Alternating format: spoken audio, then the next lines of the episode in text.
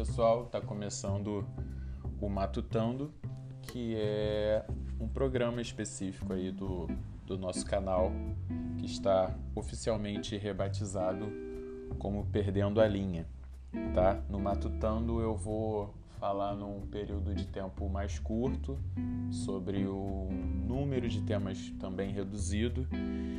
Então, é, só para vocês já se acostumarem a essa nova roupagem, tá? Mas no final do, desse podcast eu, eu explico melhor para vocês, mas só colocando uma introduçãozinha aí. Mas o fato é que esse primeiro matutando, o tema dele não poderia ser outro que não fosse a tal reunião ministerial, cujo vídeo foi divulgado ontem, né, dia 22 de maio de 2020. Então, Vamos começar aí soltando a vinheta que para mim deveria ter sido a vinheta do Jornal Nacional de ontem.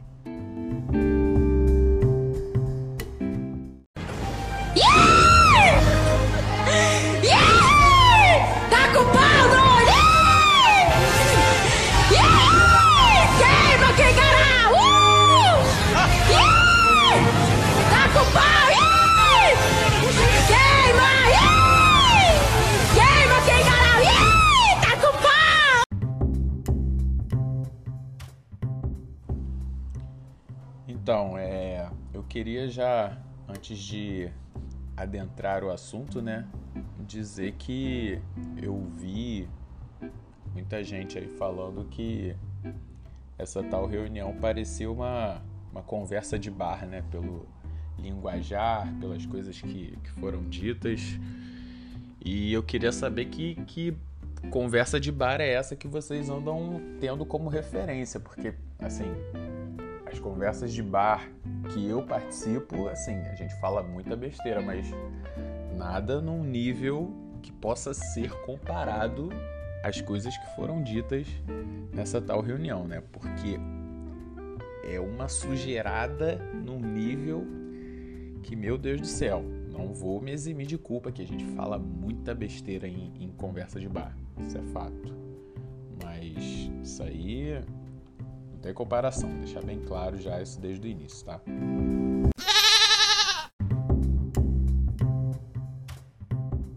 Eu acho o Bolsonaro um cara bem ignorante, mas a gente tem que dar o braço a torcer quando ele faz algo inteligente, né? E se tem algo onde ele é genial, é nesse mantra dele de que, tipo, eu não posso ser considerado corrupto se eu não for investigado porque o empenho dele para que para proteger né, ele, os familiares e pessoas próximas do interesse dele é tão grande que tipo é algo que na cabeça dele tudo faz sentido, tudo é super legal, super normal, natural e justo, sabe? É, e essa história já começa quando o Moro se demite e cita a tal reunião quando o Bolsonaro diz que para ele o vídeo daquela reunião deveria ter sido destruído. Entendeu? Para não correr o risco de ser mal interpretado, que é a desculpa que ele sempre usa quando alguém fala, aponta os erros dele e tal, ele sempre se, se defende nesse escudo aí da, da mal, má interpretação das coisas que ele diz, né?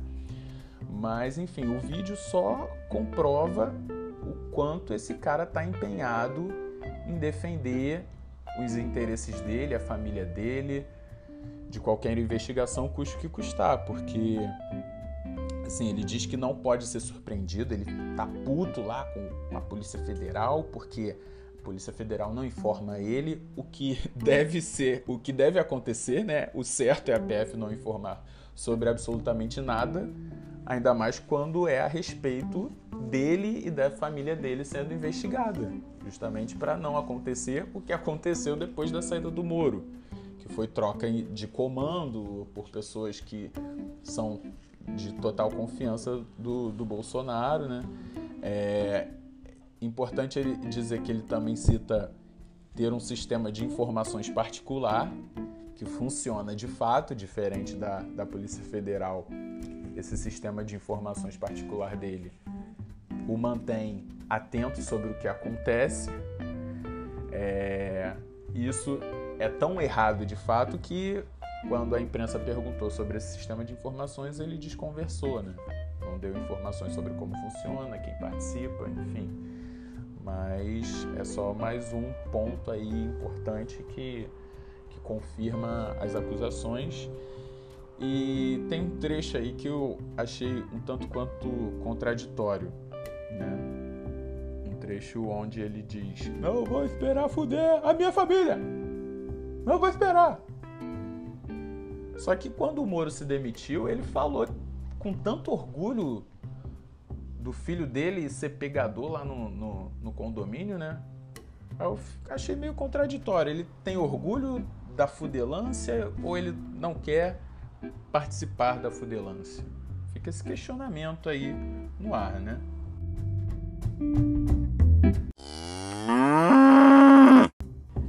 É, mas o Bolsonaro não é capaz de falar tanta merda sozinha durante esse período tão grande de tempo, né? Ele precisa parar para respirar de vez em quando, comer uma graminha.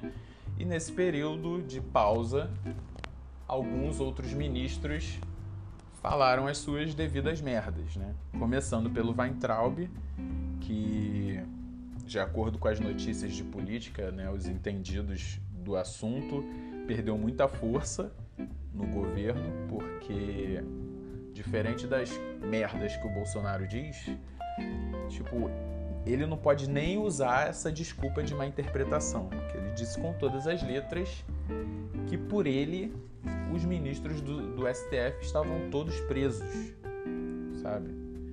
É... E para completar, ele novamente falou merda da China, porque esse cara, assim, o empenho do Weintraub em fuder a relação Brasil-China é, é absurda, assim. Que esse cara, assim como o governo de maneira geral, não entende a importância de uma coisa chamada diplomacia, é, cara, é inacreditável. O cara não mede palavras, sabe? Porque uma coisa é o é o cara aqui da esquina que recebe mensagem no zap falar que odeia a China porque o cara comeu morcego lá e trouxe essa, essa, essa doença desgraçada pra cá pra acabar com, com o dinheiro do Brasil. Uma coisa é o cara da esquina que falar, outra é o, é o ministro da educação, sabe? É o, é o ministro da economia, é o presidente falar esse tipo de coisa, sabe? E assim, o Celso de Mello, do, do STF, né, quando ele permitiu a divulgação do vídeo, ele é, não deixou que alguns trechos onde há referências a outros países fossem divulgados. Então essas partes foram cortadas, mas ainda assim é, vazou algumas coisas. E, para variar, o Weintraub falou merda, né? Falou que odeia o Partido Comunista Chinês, que o Partido Comunista Chinês está tentando transformar o Brasil numa colônia o Bolsonaro também falou que, o, que a China depende da soja do, do Brasil. Mano, é um nível de alienação assim que não tem condição, cara. E aí você, porra, tu para pra pensar, cara, se o Celso de Mello não permitiu que alguns trechos fossem divulgados, onde são onde coisas sobre outros países são faladas, e ainda vaza esse tipo de coisa, imagina o que foi dito que o Celso teve a necessidade de banir da, da, da divulgação para que isso não rodasse o mundo. Né? Quer dizer, os caras estão tão preocupados com a economia, a, a, economia é tão mais importante que as vidas, mas ao mesmo tempo, tipo, o principal parceiro comercial do Brasil, os caras metem o malho sem medir palavras, sem saber, sem medir as consequências que um A mal falado pode gerar, sabe? Cara, é bizarro, é bizarro, bizarro.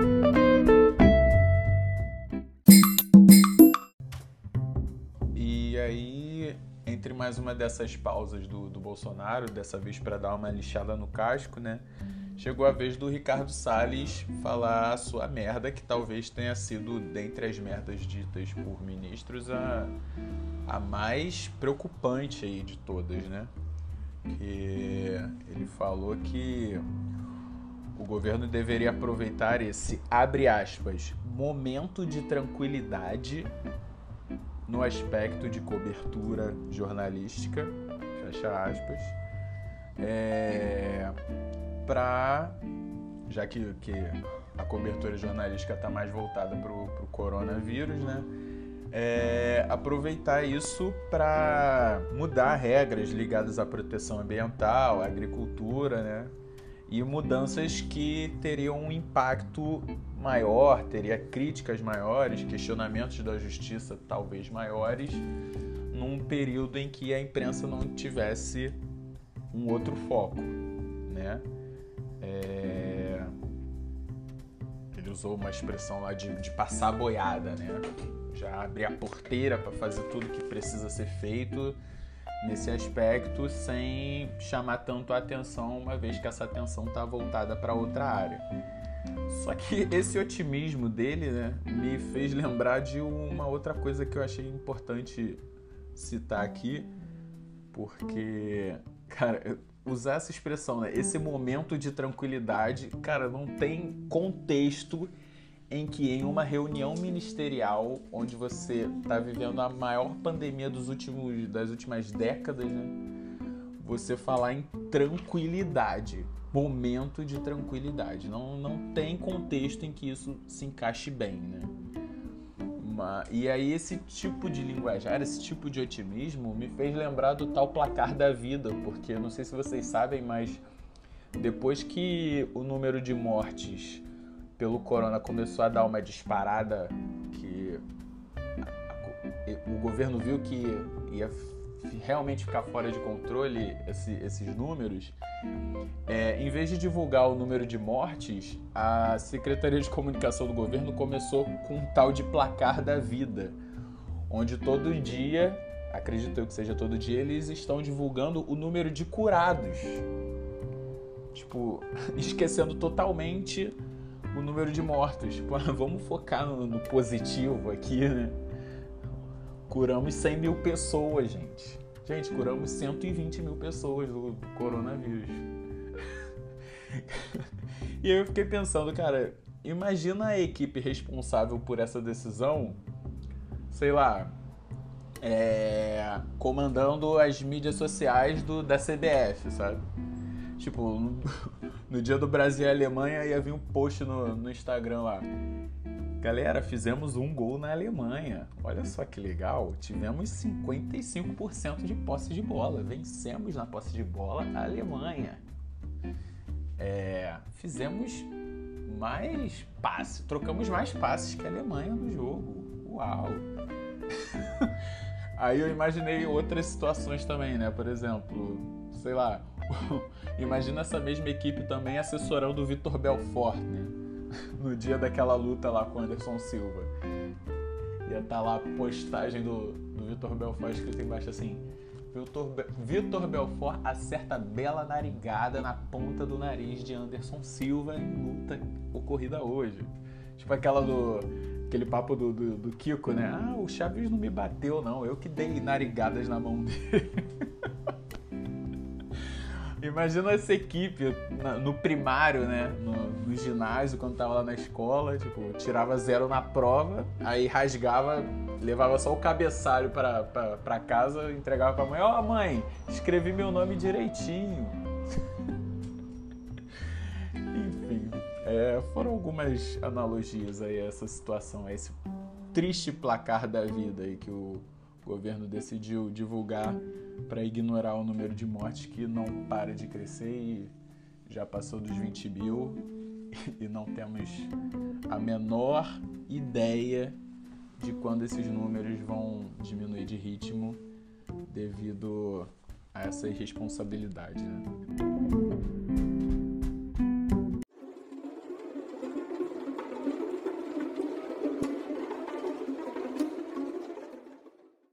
Falar em responsabilidade, alienação, delírios, quem vocês acham que falta eu mencionar nessa reunião?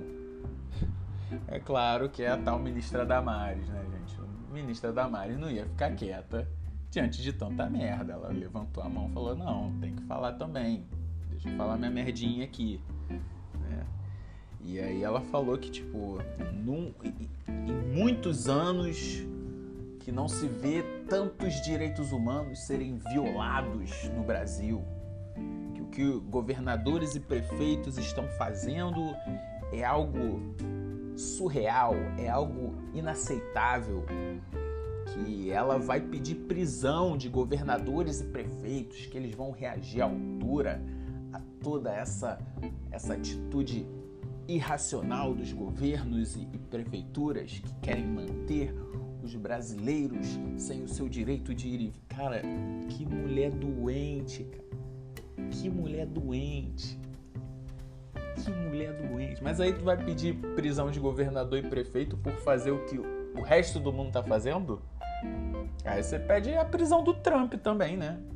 Que lá tá pior ainda as regras que o, que o, o Trump impôs do, depois que ele viu que a merda estava acontecendo de fato e que começou a, a, a, atingir diretamente a vida dele, porque a gente sabe que o, o Trump não toma atitude só por mera, por mera preocupação com a vida, né? Porque depois que começou a, a apertar ali no calo dele mesmo que ele começou a, a, tomar as atitudes. Porque, a princípio, o que eu acho muito curioso, inclusive nesse, nesse episódio do coronavírus, é que, tipo, o Trump, a princípio, tinha a mesma mentalidade do Bolsonaro. De, de... Quer dizer, o Bolsonaro tinha a mesma do Trump, né? Porque a gente sabe que o, o Trump não imita o Bolsonaro. É, mas o pensamento dele era tipo, ah não, bom, a gente vai lidar com isso aí defendendo a economia, porque infelizmente vai acontecer morte, mas a gente tem que seguir a vida porque o dinheiro é importante, a economia é importante, não sei o quê. E assim, quando rolou a mudança no Trump, que ele começou a fazer o que o resto do mundo está fazendo, conforme as orientações das pessoas conhecidas do assunto, a gente que é brasileiro lúcido pensou assim, cara, agora vai, né? Agora pelo menos de alguma coisa o puxa-saquismo do, do Bolsonaro vai servir, que agora ele vai acordar e vai fazer o que o Deus dele fez também, né? Mas, cara, no momento que ele é para ele seguir a porra do Trump, ele não segue. Complicado, né? Mas aí a Damares, fica aí a sugestão pra Damares. Pede, pede a, a, a a prisão do Trump também, a prisão do, sei lá, do, do presidente do, da OMS, pede a prisão do, do, do governo chinês. Vai, vai adiante aí no, no, no teu delírio, mulher. Vai que vai. Lá, lá, lá, lá. E aí, para finalizar a participação dos ministros, teve o Paulo Guedes falando nada diferente do que, do que a gente já saiba, né? Que seja o pensamento dele, falando que tem que vender a porra do Banco do Brasil logo. e o então ministro da Saúde, né, o Taik, que alertou que tipo um pingo de lucidez na, na reunião, né? É, ele alertou que era necessário mostrar à população que existia uma estratégia para lidar com a pandemia, para só depois disso voltar a tratar a economia como prioridade.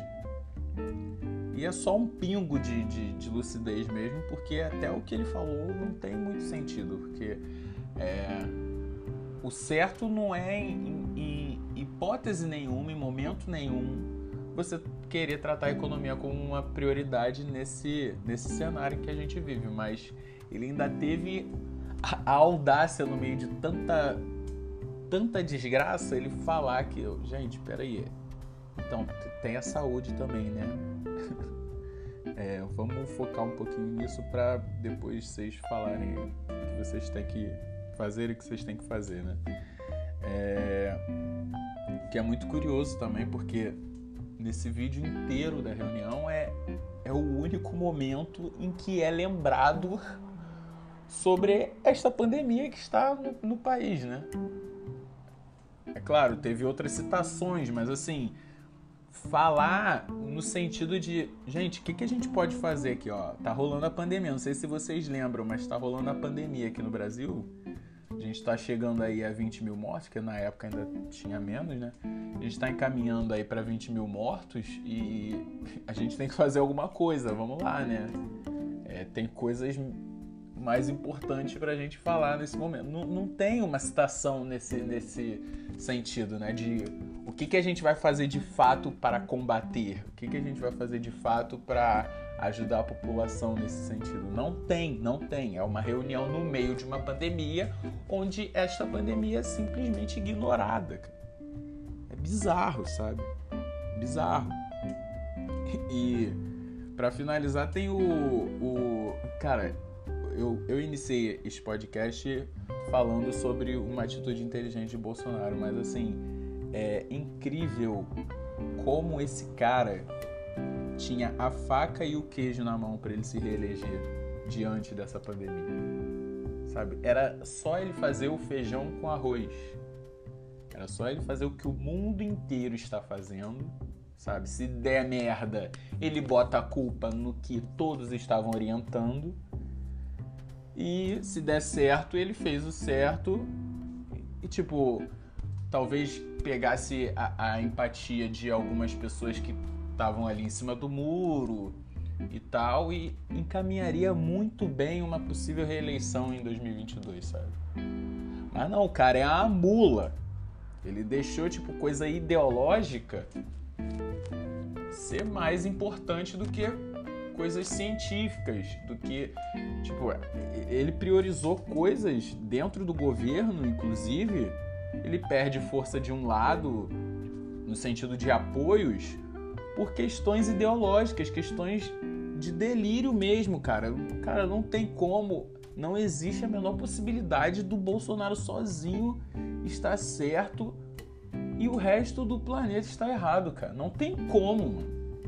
Não tem como. Cara é ignorante e deu tiro no próprio pé. A verdade é essa. E aí no final da. E, aí ele fala sobre.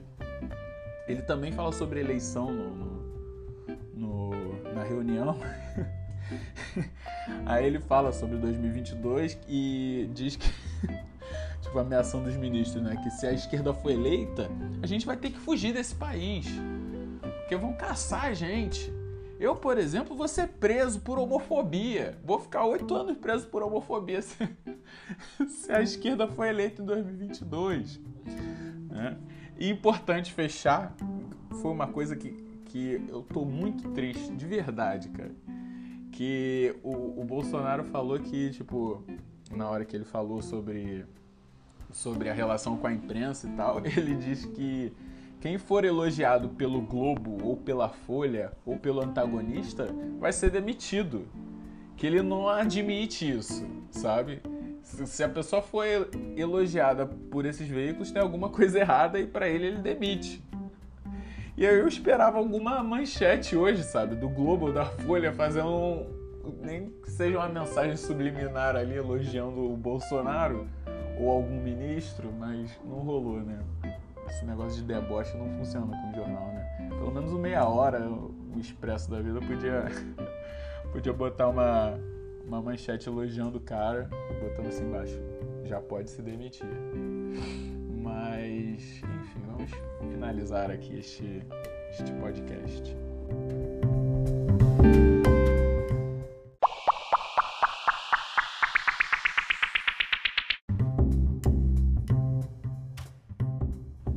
Gente, esse foi o nosso primeiro matutando aí, tá? É... Só para deixar claro, eu não vou falar só sobre política nesse programa, tá? Para não chegar o pessoal depois, tipo, ver lá no nome do programa, matutando, ah, é o Vitor falando de política. Não, é porque hoje realmente não tinha como eu escolher um tema diferente desse, tá? Mas eu vou escolher outros temas aí aleatórios e às vezes até mais mais informais, mais descontraídos para trabalhar em cima e fazer esse programa, tá? Então, recapitulando, o canal passa a se chamar Perdendo a Linha, tá? Os podcasts no formato que eu usei no primeiro e no segundo programas vão se chamar Perdendo a Linha. tá? O matutando vai ser quando eu for falar num período de tempo reduzido por, por um sobre um assunto específico, um número de assuntos específico e reduzido também, tá? E vão ter outros programas, obviamente, tá? É, também quero fazer programas interagindo com vocês e por isso não esqueçam que aqui na descrição do episódio, tanto no, no, no YouTube quanto no Spotify, tem o link para você me mandar uma mensagem de voz, tá? Por favor, gente, participa. Manda lá o seu dilema, seu desabafa sobre a sua quarentena, sua dúvida, sua, sua sugestão, sua reclamação, enfim. É, participem, que eu quero fazer um programa específico interagindo com, com as coisas que vocês me mandam. Tá? Se não quiser gravar, manda mensagem de texto mesmo pelas minhas mídias, tá? O Instagram é Rangel Vitor e o Twitter é Vitor Rangel 8, tá? Conto com a participação de vocês. É... E é isso. Espero que vocês tenham curtido esse novo formato. A gente vai é, se aperfeiçoando aos pouquinhos, fazendo algo cada vez mais interessante para vocês. Então, sempre peço o feedback aí para vocês me, é, me informarem né, o que, que vocês acharam e a gente ir lapidando esse podcast. Tá ok? Fiquem com Deus, se cuidem, fiquem em casa se você puder ficar e até a próxima. Tchau, tchau.